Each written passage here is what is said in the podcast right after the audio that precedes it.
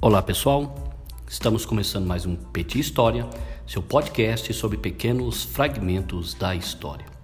E neste episódio de hoje falaremos sobre o seguinte tema: a Guerra de Trincheiras, um novo episódio sobre a Primeira Guerra Mundial.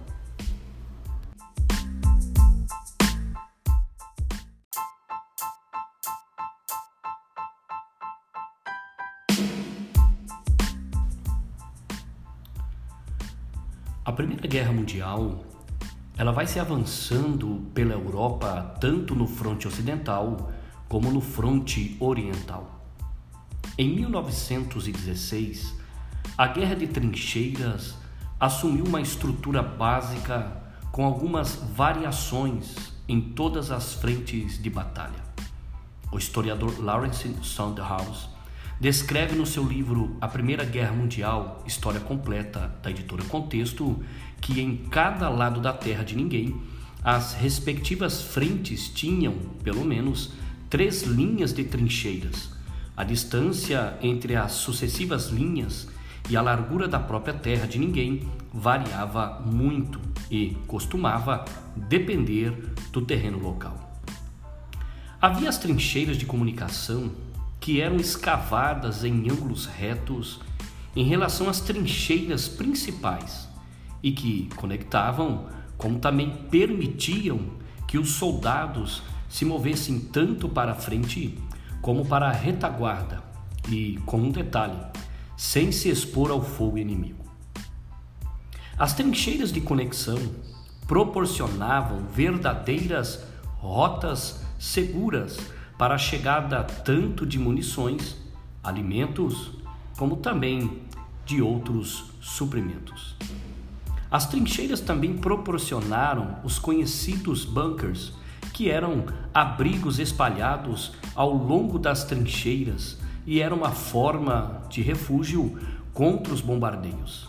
Havia também nas trincheiras as latrinas, e quando as unidades de soldados partiam, eles então deveriam fechá-las e substituir por fossas recém-cavadas.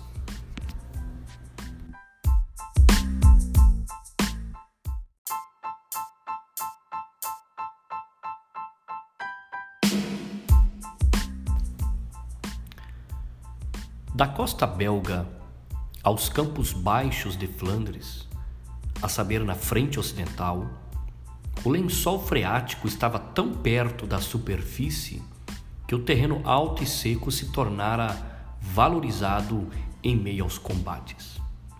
Até porque em todos os outros lugares que as trincheiras eram rasas, havia a necessidade de ser complementadas com sacos de areia e eram também construídos parapeitos acima do solo.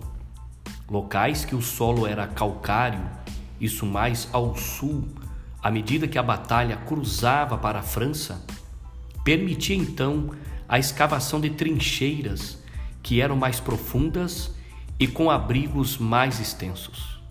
Um dos problemas era quando o terreno era pantanoso, pois dificultava a drenagem. Em outros locais, quando o solo era rochoso e tornava impossível cavar trincheiras, era então necessário, nesses terrenos, serem cortados e explodidos na rocha. Um outro problema que os soldados sofriam nas trincheiras era quando ocorriam as chuvas torrenciais, que muitas vezes inundavam as valas, e isso trazia para os soldados uma angústia, como também uma misturado ao horror da guerra. Nas trincheiras também eram munidos de informações aos soldados, pois havia os jornais oficiais que eram editados pelos exércitos, como também os jornais conhecidos como jornais de trincheiras, não oficiais, que eram produzidos na frente de batalha ou próximo dela. Estes jornais de trincheiras eram produzidos por suboficiais e oficiais de baixa patente.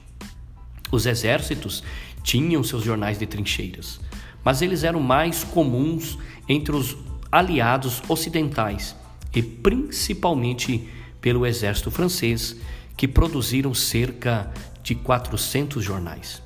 Esses jornais estavam tendo mais credibilidade do que os jornais oficiais, pois os soldados que estavam naquelas trincheiras há mais tempo descartavam as notícias da imprensa oficial do exército, que achavam enganadoras e com isso confiavam nos jornais de trincheiras.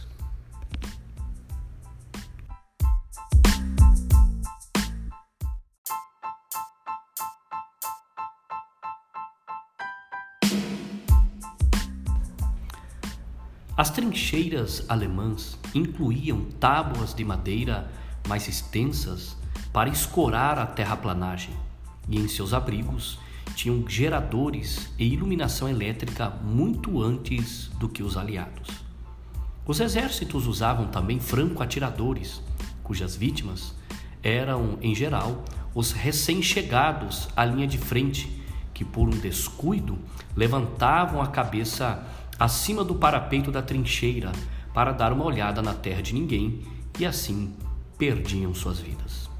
As trincheiras alemãs parecem que eram bem mais estruturadas, pois na primeira linha de trincheiras tinha 4 metros e meio de profundidade, com escadas até o degrau de tiro, e os seus abrigos adjacentes tinham 12 metros de profundidade, que era o suficiente para proteger seus ocupantes contra a maioria dos disparos de artilharia. Os alemães, durante o inverno de 1916 para 1917, introduziram casamatas e fortins de concreto em suas linhas. Já os aliados se recusavam a construir estruturas permanentes deste tipo nas trincheiras, até porque os aliados não estavam em um local onde eles queriam que permanecessem. Bom, pessoal, ficamos por aqui neste podcast. Estamos com uma parceria com a editora Contexto. Vejam as regras no Instagram do Petit História. Eu sou o Cristiano Basílio e até a próxima.